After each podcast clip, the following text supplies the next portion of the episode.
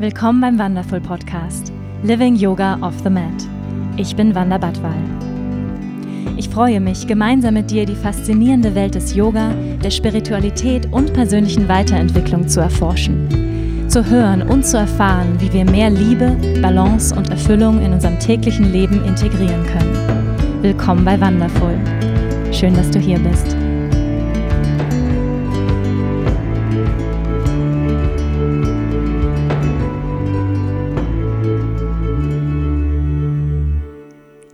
Hallo und herzlich willkommen zu einer neuen Folge hier beim Wonderful Podcast. Schön, dass du da bist. In dieser Folge spreche ich mit der wundervollen Anna Trökes. Anna Trökes ist Yogalehrerin und unterrichtet bereits seit 1974 Yoga. Ja, du hast richtig gehört, seit 1974. Das ist bereits zehn Jahre vor meiner Geburt gewesen und damit ist sie definitiv ein absolutes Yoga-Urgestein in der deutschen Yoga-Szene. Sie ist außerdem Autorin von mehr als 30 Yoga-Publikationen. Seit 1984 bereits leitet sie Yogalehrerausbildungsgänge für den BDY, Berufsverband der deutschen Yogalehrer. Und sie lehrt die Fächer Hatha Yoga, Pranayama, Meditation, Yoga Philosophie, medizinische Grundlagen sowie Unterrichtsgestaltung für Yogalehrer. Ich habe mich sehr gefreut und auch geehrt gefühlt, dass Anna sich die Zeit genommen hat für unser Interview. In diesem Podcast sprechen wir über ganz wichtige Themen, wie zum Beispiel, wie können wir Nachhaltigkeit als Yogis leben? Wie können wir mit Yoga und Achtsamkeit unsere Selbstheilungskräfte aktivieren und sogar Angstzustände und Depressionen lindern? Anna nimmt uns mit auf eine Reise, wie der Yoga sich im Laufe der letzten 40 Jahre in Deutschland entwickelt und auch verändert hat. Und sie erzählt uns ehrlich und authentisch, wie sich ihre persönliche Yoga-Praxis von der Matte immer mehr in den Alltag integriert hat und eine ihrer Lieblings-Yoga-Praktiken heute das Gassi-Gehen mit ihrem weißen Schäferhund ist. Freue dich auf diese Folge voller Ehrlichkeit, Weisheit und herzberührender Momente. Viel Freude! Herzlich willkommen, Anna Trökes. Vielen, vielen Dank, dass du dir die Zeit genommen hast, hier während des Yoga Easy All Stars Retreat für dieses Gespräch. Sehr gerne. Liebe Anna, ich habe immer eine Frage, die ich gerne meinen Gästen als erstes stelle. Und zwar, was bewegt dich gerade in deinem Leben?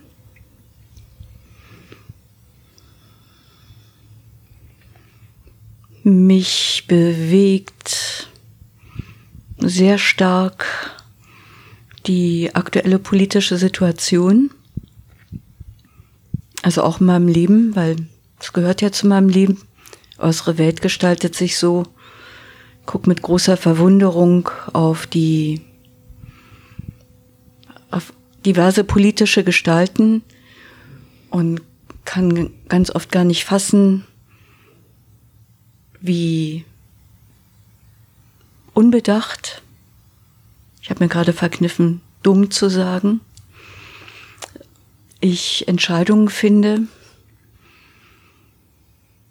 die große Konsequenzen haben werden, die einfach nicht bedacht werden. Und ich frage mich immer häufiger, was das eigentlich gerade in, auf unserer Erde für eine Entwicklung ist. Also, dass solche sogenannten Staatsmänner gewählt werden, die die man gewissermaßen so sich selber überlässt und die das Schicksal ganzer Völker in deutlich ungünstige Richtungen lenken mit sehr nachhaltigen Wirkungen. Ich habe noch keine Idee, wie man dem so entgegenwirken kann, aber es beschäftigt mich wirklich sehr, also äh, im Tag und ich merke auch, dass wenn ich nachts wach werde, ich oft darüber nachdenke. Hm.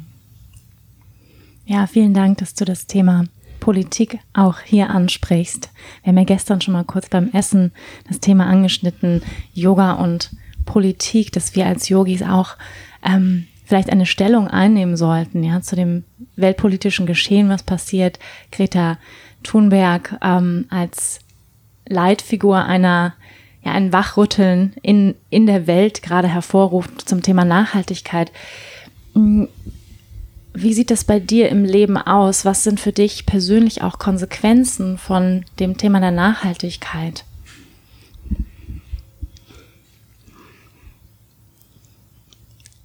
wir leben in Berlin so ein bisschen auf dem Land und haben dadurch das Glück, dass wir umgeben sind von ganz vielen Ständen, wo die Bauern ihre Sachen anbieten und wir in Berlin-Zehlendorf extrem viele Bio-Supermarkets um, um uns herum haben. Also wir haben keinerlei Mühe und nutzen das auch uns ähm, ja gar nicht konsequent, sondern ähm, sehr überzeugt und auch leidenschaftlich auf diese Art und Weise zu ernähren. Also inklusive der Hund, der gebarft wird, und der kriegt dann mhm. auch vom Biometzger die Innereien. Das ist das eine. Das andere ist, das ist für uns auch mit großem logistischen Aufwand verbunden, geht aber doch erstaunlich gut. Wo wir so sehr am Stadtrand wohnen, kommen wir über viele Jahre schon mit einem Auto aus. Also ein Auto muss es sein, sonst äh, kriegt man vieles nicht geregelt. Aber eben nur eines, die alle unsere Nachbarn haben zwei. Mhm. Mindestens nicht. Ähm, ich habe noch keine wirkliche Flugscham entwickelt, muss ich gestehen. Einfach weil ich, wenn ich von meinen Seminaren am Wochenende komme, dann noch mal acht, neun Stunden unter Umständen im Zug zu setzen, weil Berlin ist einfach weit weg von den meisten anderen Städten. Das fällt mir schwer. Aber wo immer es geht, versuche ich auf öffentliche Verkehrsmittel auszuweichen. Und das finde ich auch richtig und wichtig. Und so Kurztrips irgendwo hin ähm, versuche ich mir zu verkneifen. Und bis auf Indien mit der Ayurveda-Kur mache ich auch keine Workshops mehr irgendwo, Thailand, Bali oder so, weil ich das sowieso Blödsinn finde. Also ich, es hat nie wirklich äh, mich befriedigt, woanders ganz weit weg zu unterrichten, weil die Menschen sind dann interessiert an dem Land, wo sie sind und eigentlich gar nicht so sehr an den Yoga-Inhalten. Dann frage ich mich immer, was soll's? Also wir bleiben jetzt mhm. irgendwie in der Nähe und erfreuen uns der Schönheit der europäischen Kultur und Landschaft. Mhm. Ja, das ist so ein ganzes Bündel. Ich meine, es ist immer von hier und dort ein bisschen. Ansonsten spende ich viel. Also ich habe diverse Patenschaften für Tiere, für Kinder, für Wildkorridore, für alles Mögliche, weil ich das eben ganz wichtig finde. Ich kann mich da persönlich nicht so sehr einbringen, aber ich denke, ich kann ja einen Teil meines Verdienstes dafür abgeben und das ist dann auch unterstützend. Also jeder, was er kann, ne?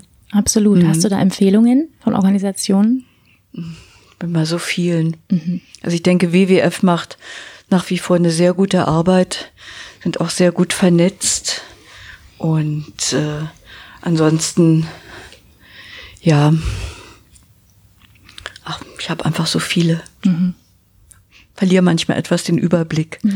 Was ich persönlich äh, noch sehr mag, ähm, sind Organisationen, wo Frauen an Frauen Mikrokredite vergeben können.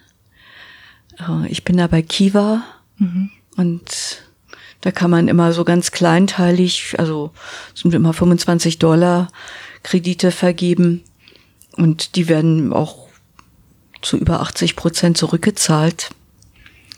Und dann kann man die immer weiter vergeben und das finde ich eine sehr gute Idee.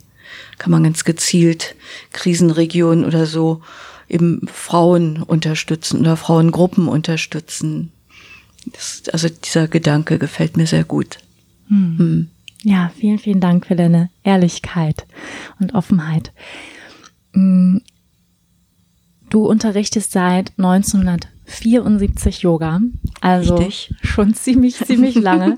seit 84 bildest du Yogalehrer aus, ja, für den Berufsverband Deutscher Yogalehrer, BDY. Das ist vor meiner Geburt gewesen, mhm. also schon ziemlich lange. Du bist ein alter Hase in der Yoga-Szene, hast unglaublich viel gesehen, bist durch die ganze Welt gereist. Ähm, mich würde wahnsinnig interessieren und ich glaube auch unsere Hörer, wie hast du die Entwicklung der deutschen Yoga-Szene von 74 bis heute ähm, erlebt? Ja, was sind positive Entwicklungen? Was sind auch vielleicht, ja, wenn man das so kategorisieren möchte, negative Aspekte? Ähm, ja, erzähl doch mal so ein bisschen von dieser Reise durch die Yoga-Landschaft.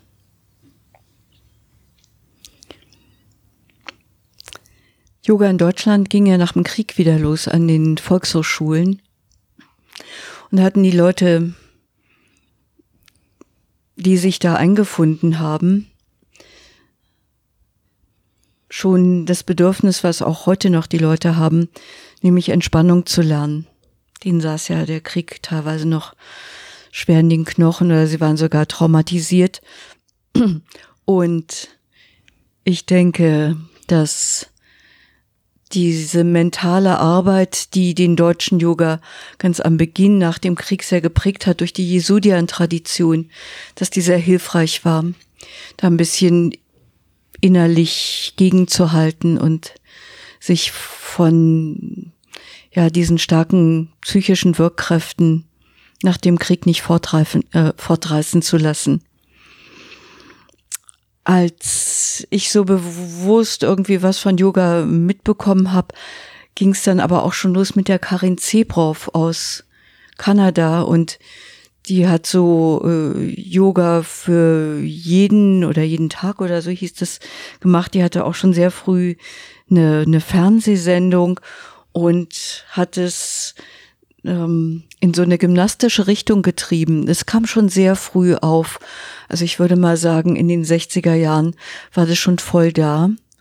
Aber es ging, lief in Deutschland immer äh, zweigleisig. Also zum einen wurde diese Gymnastik, körperbewegte Yoga-Richtung sehr stark und auf der anderen Seite gab es äh, die ganze Zeit eine Yoga-Richtung, die sich sehr stark dem Spüren gewidmet hat und die sich sehr stark den geistigen Inhalten geöffnet hat. Also auch durch die Lehrerpersönlichkeiten, die damals unterwegs waren. Ich habe, als ich Anfang der 70er Jahre mit Yoga begann, als erwachsene Frau habe ich einfach beides mitgekriegt und bin zwischen diesen beiden Welten immer so hin und her geschwappt.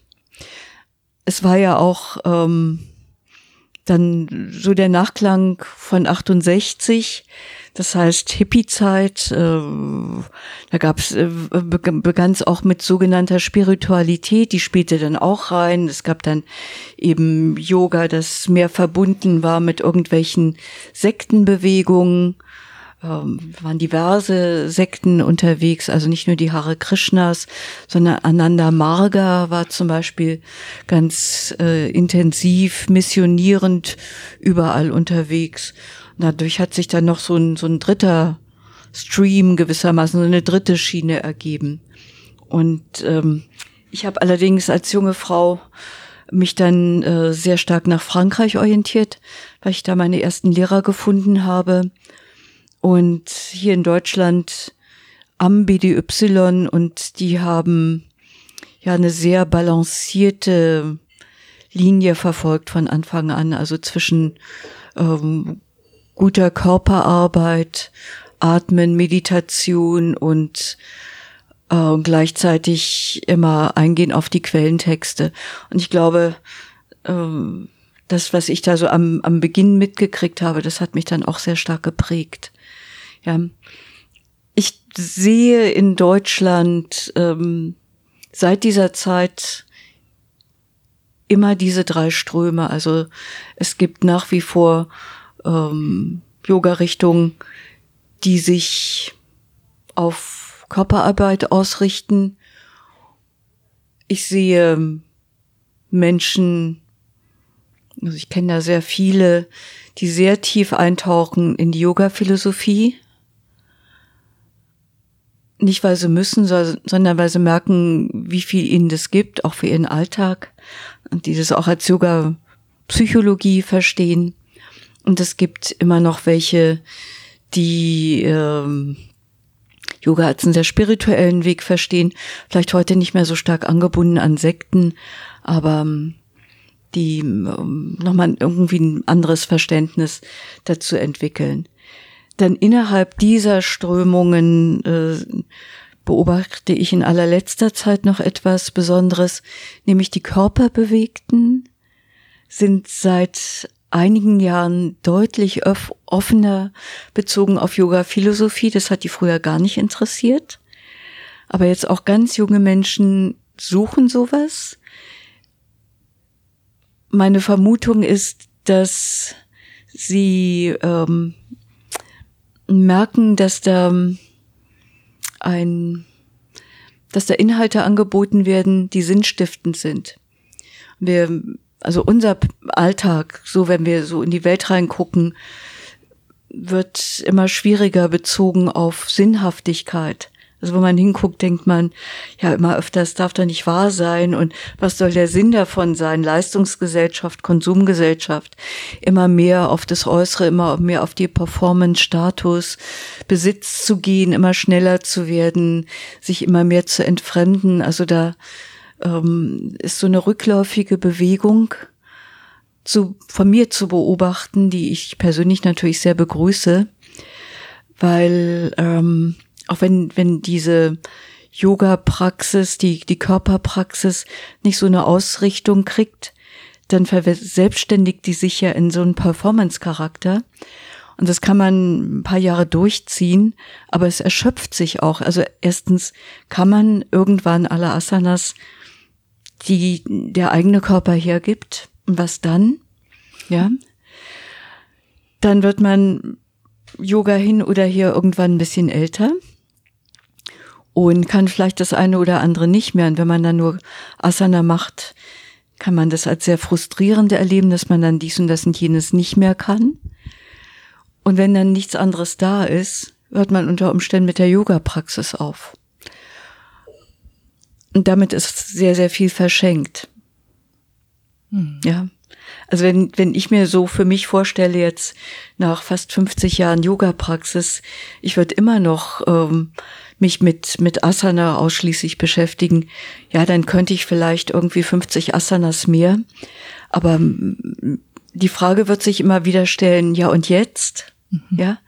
Ich bin, hatte aber das, das große Glück, dass ich von Anfang an eben starke Motivatoren und Inspiratorinnen und Inspiratoren bezogen auf Yoga-Philosophie hatte. Und das ist ein Weg, der geht immer weiter, immer weiter. Und ich denke, äh, ich werde noch in, in dem Moment, wo ich sterbe, mit ganz vielen dieser Yoga-Philosophie-Inhalte ähm, sehr verbunden sein, weil die mir diese, diesen Übergang erleichtern werden. Und das kann kein Asana. Mhm. Auch nicht Shavasana. ja, danke dir für diese Zusammenfassung. Mm, Du hast gerade über deine Leidenschaft für Yoga-Philosophie gesprochen, wie viel es dir gibt. Und du hast ja auch über 30 Yoga-Bücher publiziert, ja, unter anderem Anti-Stress-Yoga, Yoga für den Rücken, das Yoga-Gesundheitsbuch, das große Buch vom Yoga und mit Yoga zur Selbstheilung. Ähm, ich verrate dir ein Geheimnis, ich habe auch deinen ähm, deinen kleinen Alltags-Yogi habe ich bei mir auf der Toilette stehen. Schaue ich ja, immer rein ja. da auf mhm. dem stillen Örtchen. Ja. Und das finde ich auch ganz toll, weil das so schön zusammengefasst ist und immer wieder Denkanstöße gibt. Ähm, du hast, wie ich finde, eine, eine Gabe, Dinge auch zu vereinfachen und wirklich auf die Essenz ähm, zu vermitteln. Yoga zur Selbstheilung war dein letztes Buch, was du geschrieben hast.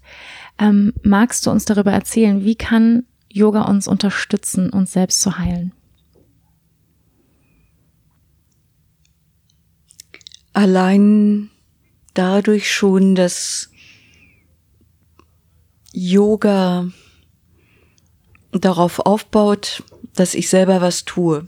Also ich gehe in Unterricht, um dort etwas zu lernen, was ich dann selber mache. Also von seinem Selbstverständnis her würde Yoga immer die Selbstwirksamkeit unterstützen und fördern und fordern. Also die Idee ist nicht, dass man für den Rest seiner Tage bei einem oder mehreren Lehrern immer weiter sich durch den Unterricht leiten lässt, durch eine Praxis leiten lässt, sondern dass die Lehrer einen befähigen, Prinzipien zu verstehen, zu verstehen, was für einen selber gut ist, was man braucht und dass man das dann für sich und mit sich selber übt.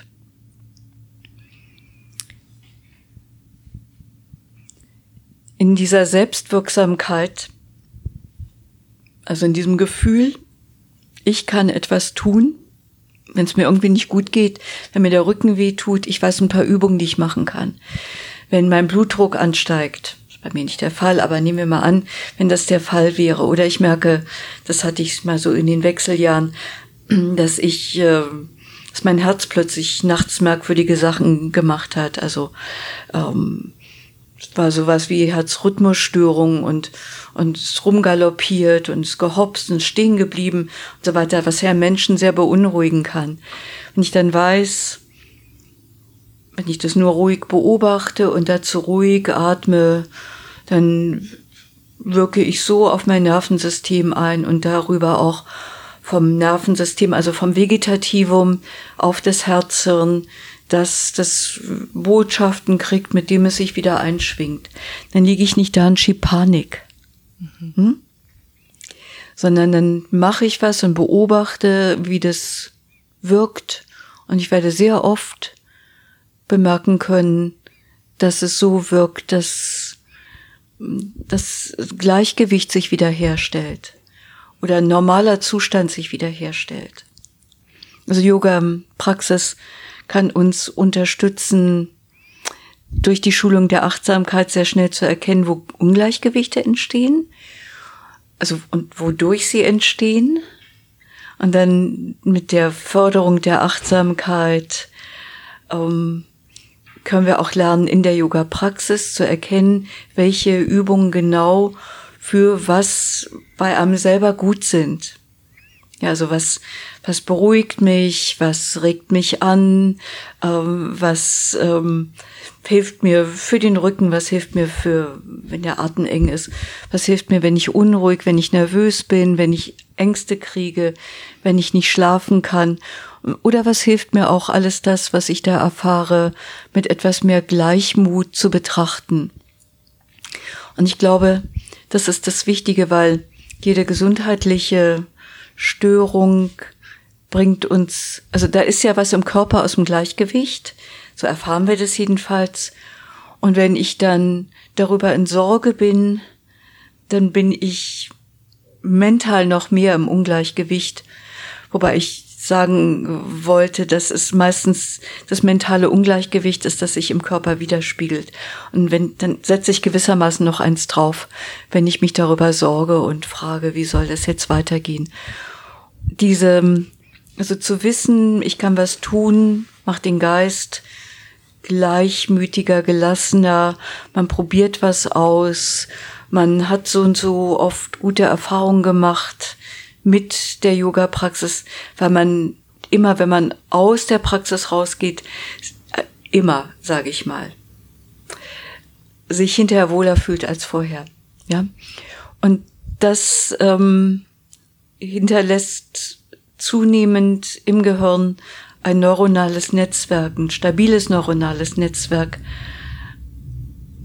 über das wir dann eben Selbstwirksamkeit erfahren.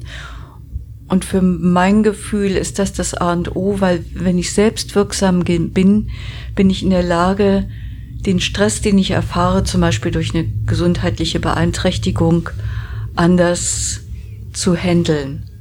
Ja, also ich merke dann, da passiert gerade was, es ist nicht so günstig und ich weiß, ich kann was tun und ich weiß, das wird wieder gut. Und das kann ich mir sagen und damit nehme ich eine Weichenstellung vor.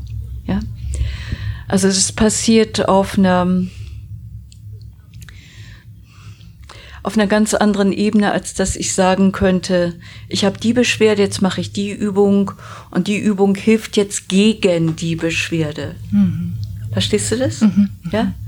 Das ist, ist einfach viel grundsätzlicher. Mhm. Ich habe eine Beschwerde und ich, also das, das Medikament ist im Grunde genommen, dass ich weiß, dass ich was tun kann. Mhm. Ja, das ist spannend. Mhm. Was ähm, noch ganz wichtig scheint, ist, dass diese Selbstwirksamkeit mir hilft, mich mit dem, was ist, egal was es ist, zu entspannen. Ähm, Yoga bietet mir immer wieder an, dass ich mich mit dem, was ich gerade erfahre, identifizieren kann. Eine Möglichkeit. Es wird Sam-Yoga genannt im Yoga Sutra und wird bei, von Patanjali angesehen als die Quelle allen Leids. Oder ich kann das, was da ist, betrachten als das, was es ist. Ich kann sagen, da ist jetzt Schmerz oder das ist eine Anspannung oder das ist ein Unwohlsein, das ist irgendwie eine Enge in mir und ich betrachte die von außen. Ich bleibe Beobachterin, gewissermaßen Zeugin dazu. Ich schaue da anders drauf. Und das führt dazu, dass der Geist ruhiger bleibt, weil er nicht verwickelt ist. In dieser Klarheit des Geistes sehe ich in der Tat oft andere Lösungsmöglichkeiten. Vor allen Dingen bleibt ein Teil von mir entspannt. Dieser, also einerseits die Klarheit des Geistes, die andere Lösungsmöglichkeiten sieht oder anderen Umgang damit, ist wesentlich, weil die Beunruhigung macht immer noch zusätzlich Stress. Und das andere ist, dass wenn ich ähm, in so einem vom Nervensystem her eher entspannten Zustand bleibe, ähm, ich die Mechanismen unterstütze, die meinen Körper wieder in das innere Gleichgewicht, in die Allostase zurückbringen wollen. Auch in die Heilung, in die Regeneration, wenn wirklich irgendwas kaputt ist. Und da habe ich ein paar Mal so, also sogar auch bei solchen Sachen wie, als ich mir meinen Fuß gebrochen habe, gemerkt, ich habe ich hab gemerkt, dass ich einen Fehltritt getan habe mir war klar, ups, das ist hier voll schief gegangen. Und in dem Moment habe ich mir gesagt, das wird wieder gut. Mhm. Dann ist der Fuß in 0, nichts total dick angeschwollen. Und ich bin damit irgendwie noch eine Weile rumgehumpelt, bis ich dann rausstellte, ich habe mir einen Mittelfußknochen gebrochen, aber ich habe die ganze Zeit irgendwie den Fuß immer wieder als ganz und funktionierend und geheilt gesehen weil ich mir dachte, das ist das, wo alles in mir hin will. Alles in mir möchte wieder zurück in die Heilung. Mhm. Also es ist nichts in mir, was irgendeine Absicht in sich trägt, dass ich mit einem geschädigten Fuß weiter durch mein Leben laufe. Mhm. Und ich habe in den ähm, also im, im Rahmen der Psychoneuroimmunologie gibt es ein schönes Buch von Christian Schubert, was uns krank macht, was uns heilt. Der sagt auch, dass diese, dieses sich selber darauf einstimmen, dass das, was ich tue, für mich hilfreich ist, die Heilungskräfte eines Körpers enorm unterstützt. Und zwar einfach, weil es den Stress wegnimmt. Mhm. Das heißt, den Geist schulen, sich auf das zu fokussieren, was wir wollen, nicht das, was wir nicht wollen. Ähm, dennoch interessiert ja auch immer Menschen, was kann ich ganz konkret tun? Ja, du hast zum Beispiel genannt, ich wache nachts auf, ich habe Ängste, ja, mhm. die, die mhm. Rate der Menschen, die Angststörungen haben, Angsterkrankungen wächst ja enorm, mhm. auch mhm. Depressionen. Was sind trotzdem ganz praktische mhm. Hilfsmittel, Atemtechniken, Asanas, die du empfiehlst, zum Beispiel bei Angststörungen, zum Beispiel bei Depressionen? In also, solchen Akutmomenten. Ja. Also dieses nachts, äh, also wenn ich das so in eine Gruppe reingebe, nachts wach werden, so gegen vier, äh, schlagartig wach sein ähm, und von Gedanken belästigt zu werden, die, die nicht ähm, freundlich sind, mhm. eher so sorgenvoll sind, kennt, merke ich dann immer fast jede. Mhm. Also bei, bei Frauen ist es besonders verbreitet. Die paar Männer nicken auch sehr häufig. Ähm, mir hat zum Beispiel sehr geholfen, allein das Wissen, dass ich nachts ein beruhigungs- und schlafförderndes Hormon im Blut habe, Melatonin. Mhm. Und dass es ein Stimmungs ähm, eintrübendes Hormon ist. Also es ist nicht auffällend, sondern eintrübend. Also das, das macht eher dunkle Gedanken als helle Gedanken. Und wenn ich das dann merke, dass diese Gedanken kommen, begrüße ich sie als Hallo, ihr Melatonin geschwängerten Gedanken. ja, damit stelle ich schon mal, also lö löse ich eine Identifikation damit auf. Das ist genau das, was ich vorher gesagt habe. Ich weiß dann, sie können nicht anders zu diesem Zeitpunkt, wo es noch dunkel ist, als dunkel zu sein. Hm. Sie können einfach nicht anders. Ist nun mal so. Und damit kann ich mich schon mal beruhigen. Also ich, ich, ich, ich, ich kann sie einfach so da sein lassen, wie sie sind, weil ich weiß, das ist jetzt gerade ihre Natur. Aber das ist nicht unbedingt meine Natur. Und dann habe ich festgestellt, wenn ich mich dann ganz ruhig auf meinen Atem konzentriere und vielleicht noch ein bisschen vor mich hin lächle, dann ähm, kann ich dieses ähm, bedrückende oder äh, also engmachende wieder auflösen. Habe ich ein bisschen rumprobiert. Ich habe festgestellt, wenn ich mich dann hinlege, die Füße über Kreuz lege und eine Hand auf dem Bauch, eine auf dem Brustkorb, komme ich ja automatisch wieder eine ruhige, tiefe Atmung rein. Und das ist so ein geschlossener Energiekreislauf. Und ich weiß, wenn ich jetzt wach liegen bleiben würde, würde ich mich mit dieser Körperhaltung trotzdem sehr gut regenerieren können. Und dann muss ich nicht schlafen. Hm. Also ich nehme mir einfach dieses, oh Gott, ich schlafe jetzt nicht. Ich glaube, das macht auch Angst, ja. Wie soll ich funktionieren, wenn ich jetzt nicht schlafe und jetzt ab vier Uhr wach liege? Ich habe morgen so einen vollen Tag, ich habe so eine anstrengende Reise vor mir und einen ganzen Tag ein Seminar oder so weiter. Das äh, interessiert mich in dem Moment gar nicht, sondern ich kümmere mich um mich selber. Also ich gehe in diese Körperhaltung rein und ich weiß, der Atem vertieft sich und ich weiß einfach, das wirkt und wieder Selbstwirksamkeit. Selbes Prinzip. Bei Depressionen ist es ja wesentlich komplexer, weil Depression selber so eine ganz starke Dynamik hat. Da habe ich allerdings gemerkt, weil das etwas ist, was mich seit meiner Kindheit, ähm, ja, ich, ich wollte gerade sagen verfolgt, und das stimmt aus, verfolgt mich immer wieder, was kam und kam und kam ja auch immer wieder und im Laufe der, der Jahrzehnte auch tatsächlich immer, immer stärker. Also die, die depressiven Episoden wurden immer länger ausgeprägter und ich hatte immer mehr Leitsymptome gleichzeitig. Dann habe ich gemerkt, okay, das gehört scheinbar zu mir, ist ein Teil von mir. Und ich erfahre da auch sehr viel über mich.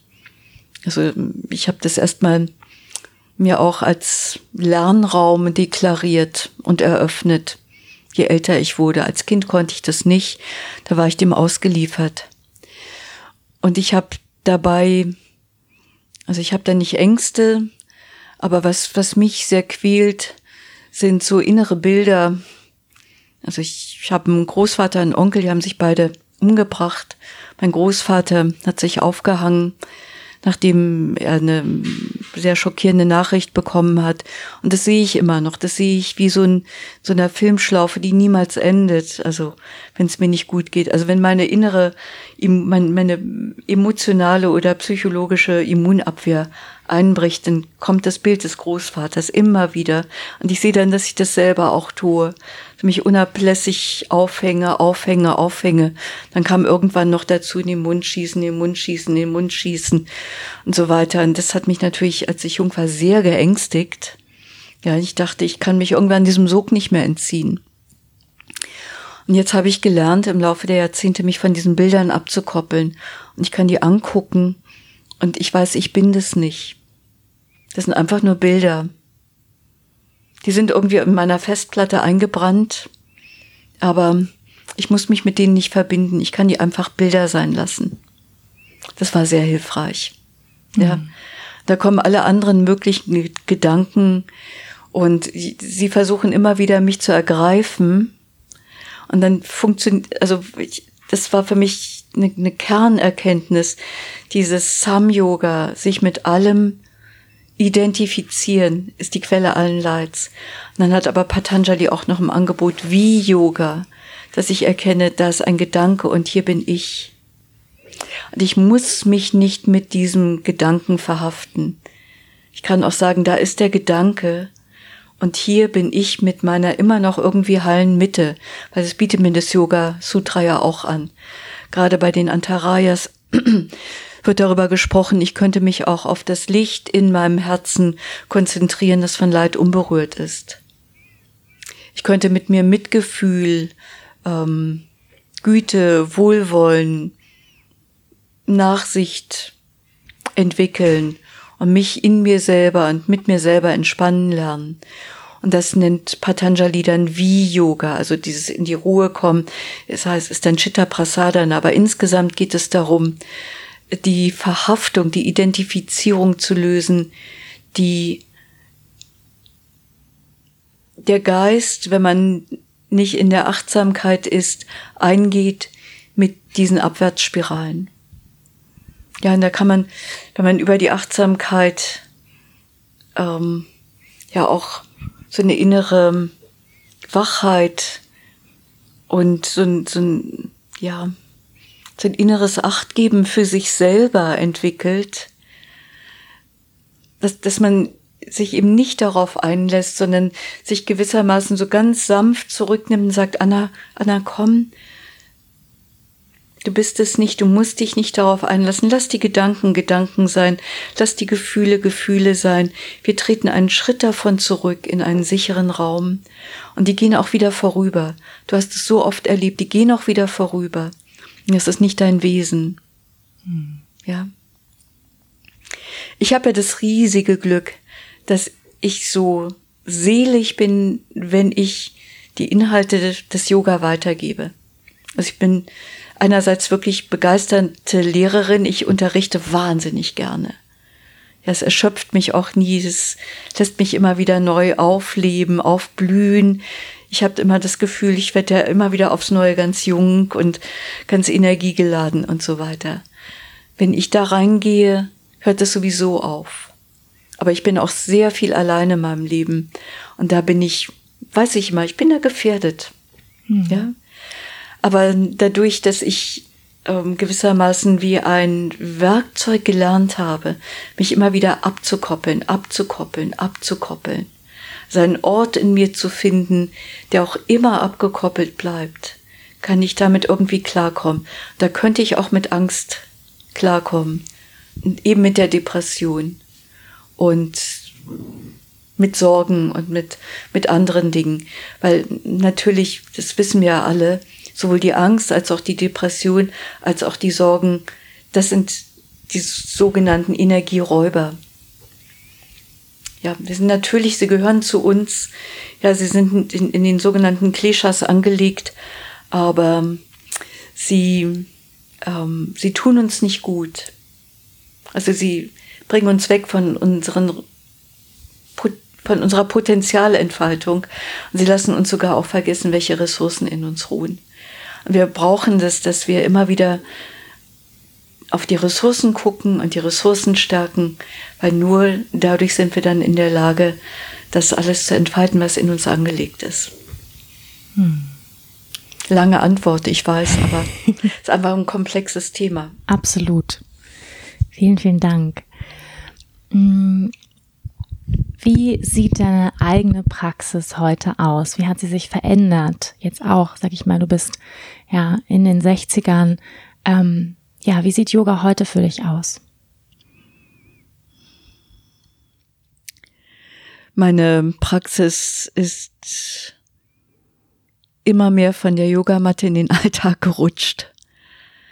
Ich habe einen sehr anstrengenden Alltag und ich habe mir angewöhnt, in diesen Alltag viele kleine Entspannungspausen einzubauen, in denen ich mich sehr bewusst bewege. Mm. Ich mache relativ selten ein richtig großes zusammenhängendes Asana-Programm. Das mache ich wirklich nur, wenn ich richtig Lust dazu habe. Aber ich mache über den Tag verteilt bestimmt so viele Übungen, dass dann wieder ein ganzes Programm zusammenkommt. Ähm ich habe festgestellt, dass vieles von dem, was ich sowieso im Alltag tue, sich sehr verändert, wenn ich das eben bewusster und achtsamer mache. Meine wichtigste ähm, Yoga-Praxis aktuell ist ganz sicher Gassi gehen. Wir haben seit, sind, leben seit elf Jahren einem wunderbaren Hundewesen zusammen, einem großen weißen Schweizer Schäferhund. Und wir wohnen so am Stadtrand, dass es ganz leicht ist zu sagen, sollen wir rausgehen? Und der Hund freut sich. Und ich äh, klinke mich ein in diese Freude und dann gehen wir einfach raus und der Hund läuft völlig beglückt los und ich gucke auf ihn und ich merke, wie das was macht mit meinem Geist, meiner eigenen Freude. Äh, ich, über meine Spiegelneurone sehe ich, wie die Bewegung durch ihn durchströmt, wie er wie er die, die Welt erfährt, wie, wie präsent er ist, wie stark er da ist und ähm, ich bin fast immer total auf ihn ausgerichtet. Also ich gucke auf ihn und ich merke, dass ich für mich dann auch Rhythmus aufnehme, dass ich mich auch ganz harmonisch bewege, dass ich in derselben Freude bin wie er. Und wir machen total freudige, schöne kleine Spaziergänge, oft nur so eine Viertelstunde, aber das eben oft oder dann auch mal länger. Aber er ist jetzt ein alter Hund, er kann nicht mehr so lang und so weiter. Ich will, will ihn da auch nicht überstrapazieren. Wir, ich, ich guck oft auf die Tiere. Wir haben noch eine Katze, wir haben, es wohnt noch eine Katze bei uns. Und ich guck der Katze gerne zu, wie sie einfach in ihrem Pelz ist, wohl, wie sie atmet, guck auf sie und ich staune, wow, die Luna lebt. Wie macht sie das? Ich weiß es nicht. ja.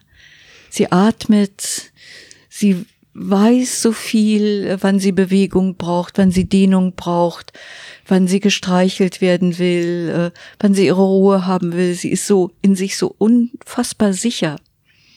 Und indem ich mit ihr bin und bei ihr bin und sie begleite, nehme ich etwas von ihr in mich auf. Ja, und diese ganze Erziehung, diese Verbildung, möchte ich mal sagen, fällt dann von mir ab und ich komme in so einen natürlichen Zustand, der, ja, in dem ich mich sehr authentisch und sicher und wohl fühle. Und da kommt mir sehr entgegen, dass der Hatha-Text Yoga Pradipika, ähm, Samadhi auch nennt Sahaja, ist der natürliche, der authentische Zustand, also wo nichts mehr an mir gekünstelt ist, wo alles nur so ist, wie es ist und es ist richtig und gut. Ja, weil ich bin so gedacht, also Gott setzt mich nicht in die Welt als ein Mangelprodukt. Genauso wie weder Raja noch Luna, der Hund, die Katze in die Welt gesetzt worden sind als Mangelprodukt. Man hat mir lange eingeredet, ich sei nicht richtig so, wie ich sei. Und ich gucke auf diese Tiere, denen man es nicht einreden konnte. Und die sind in ihrem So-Sein, ja, einfach so, so richtig, so stimmig, so zufrieden mit sich. Und daran kann ich gar nicht genug lernen. Ja, und das wird immer mehr meine persönliche Yoga-Praxis gucke, wie die Blumen draußen wachsen und wie die Bäume irgendwie mit diesen trockenen Sommern bei uns klarkommen und wie die alles händeln. Und ich denke, ich, ich muss eigentlich nur rausgucken in die Natur und damit sein und dieses mich dem immer mehr öffnen, dieser Ordnung, die da schon ist, das wird immer mehr meine Yoga-Praxis. Ich wird stiller. Ja, die kriegt so ganz andere Qualitäten. Sie wird viel, viel intensiver und tiefer, als sie jemals mit Asana war. Hm. So jeder Atemzug, dieses mit den Sinnen äh, Dinge aufnehmen, das Schmecken, das Riechen, das Hören, das Fühlen von dem Windhauch, das, das sind so die essentiellen Dinge, die ich erfahre. Und da nehmen es, ja, Asana ist mache ich gerne.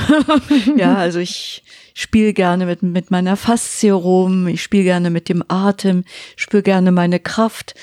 Oft gehe ich aber dafür eher schwimmen oder zum Aquafit und so weiter. Ich habe so viele Jahrzehnte Yogamatte gemacht. Mm.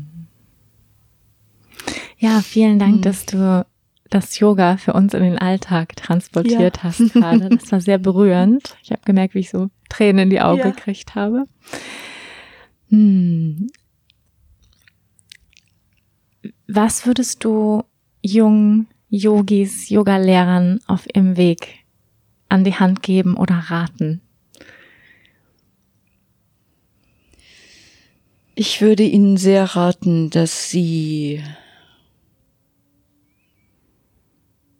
die Nähe zu Menschen suchen, die Ihnen auf eine Art und Weise, die Ihnen angenehm ist und Ihnen Freude macht. Ja, um diese, also das vermitteln, was wir Yoga-Philosophie nennen.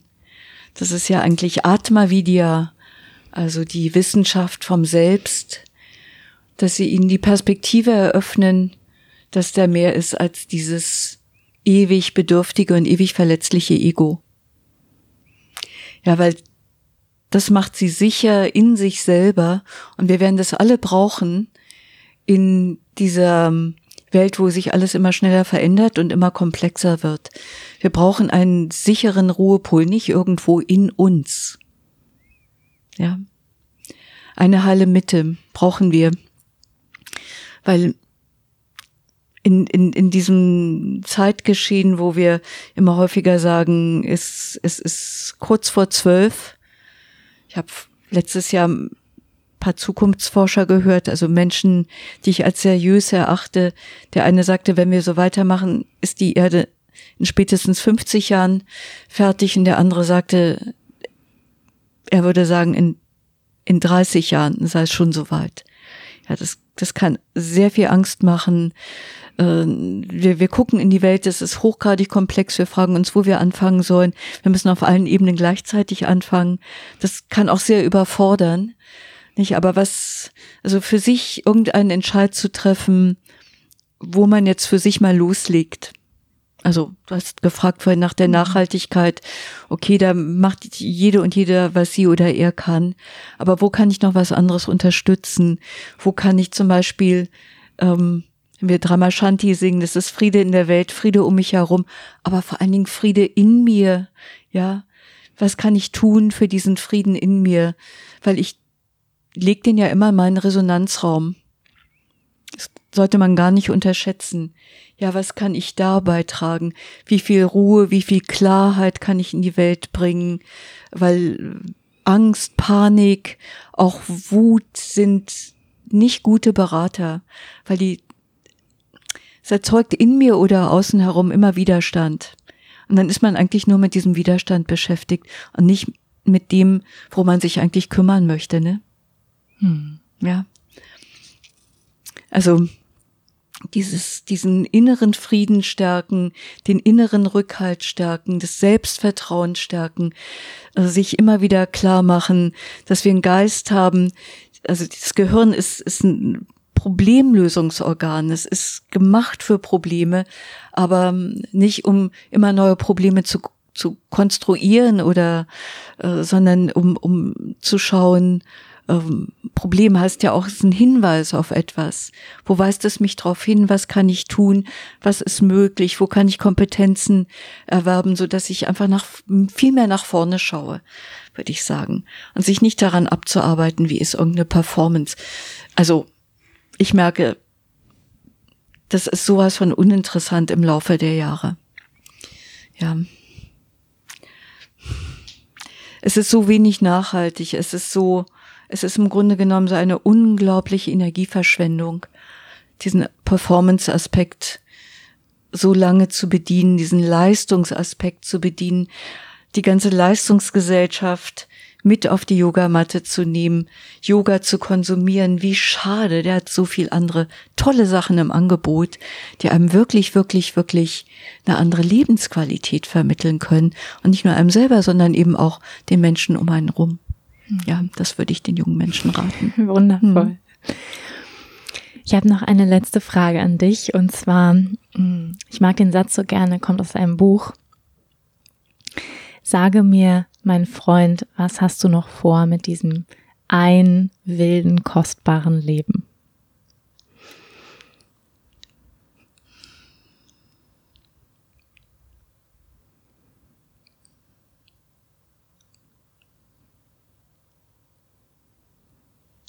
Hm. Ich gucke auf, auf so eine Fülle von Sachen, aber was lacht mich aus diesem großen Korb am meisten an? Das ist weiter die Chance nutzen, die mir immer wieder aufs Neue gegeben wird, diese wundervolle, heilende, heilsame Botschaft des Yoga zu den Menschen zu bringen. Das ist eindeutig meine Berufung. Und es gibt mir auch Sinn in meinem Leben. Also ich weiß, dass ich dafür da bin und, und hier bin. Und mich immer, also ich, ich muss mich darauf nicht konzentrieren. Das, also irgendwie will alles das, dass ich das tue. Und ich werde das so lange tun, wie ich es kann. Und ich hoffe, ich wünsche mir sehr, wenn mein Leben zu Ende geht, dass, wie das neulich bei einer buddhistischen Freundin der Fall war, dass mir dann eine gemeinsame Freundin sagt, Ilona hatte einen schönen Tod. Das hat uns alle sehr berührt und es hat uns sehr viel gelehrt. Ja, also wenn, ich hoffe, dass ich entspannt und in, im Vertrauen gehen kann und damit, wenn ich dann gehe, auch noch mal anderen eine Erfahrung schenken kann mit meinem Sterben. Das würde ich mir wünschen. Danke dir. Vielen Dank, dass du uns ähm, ja diese Zeit von dir geschenkt hast, diese Sehr kostbare gerne, Zeit ja. hier. Ähm, wo können Menschen dich finden, mit dir praktizieren? Ähm, du gibst Weiterbildung, du bietest Yoga-Reisen an. Ähm, erzähl noch ein bisschen was von deinem, mhm. von deinem Angebot, wo man mit dir praktizieren und studieren kann. Ja. Ich mache ähm, zunehmend gerne Weiterbildung weil ich dann über einen etwas längeren Zeitraum mit einer Gruppe zusammenarbeiten kann und in Ruhe was aufbauen ähm, kann, äh, Sachen immer wiederholen kann und vor allen Dingen ich auch die Teilnehmerinnen dann kennenlerne, die Teilnehmer und mich persönlich auf sie einlassen kann und oder sie sich auf mich einlassen können. Also eine Beziehung entsteht, die halte ich für sehr wichtig im Yoga. Ähm, ich mache das in Deutschland, in der Schweiz ich habe jetzt wieder mit meinem, meinem Lieblingskernthema Yoga der Energie begonnen und merke, dass wenn ich den ganzen Hatha Yoga unterrichte, also mit den Pranayamas, den Mudras, den Meditationen, Visualisierungen, dass äh, mir das nicht nur große Freude macht, sondern dass der Hatha Yoga das auch braucht. Der muss immer wieder in seiner ganzen Fülle dargestellt werden. Das mache ich sehr viel in Deutschland, der Schweiz für die nächsten Jahre. Dann unterrichte ich hauptsächlich Pranayama und Meditation und mache Meditationsleiterausbildung und unterrichte daneben, wo immer es geht, wo immer man nicht lässt, eben Yoga-Philosophie. Ja, und alles das findet man auf meiner Webseite. Und da muss man eigentlich nur Anna Trökes eingeben und Yoga und dann landet man schon auf der.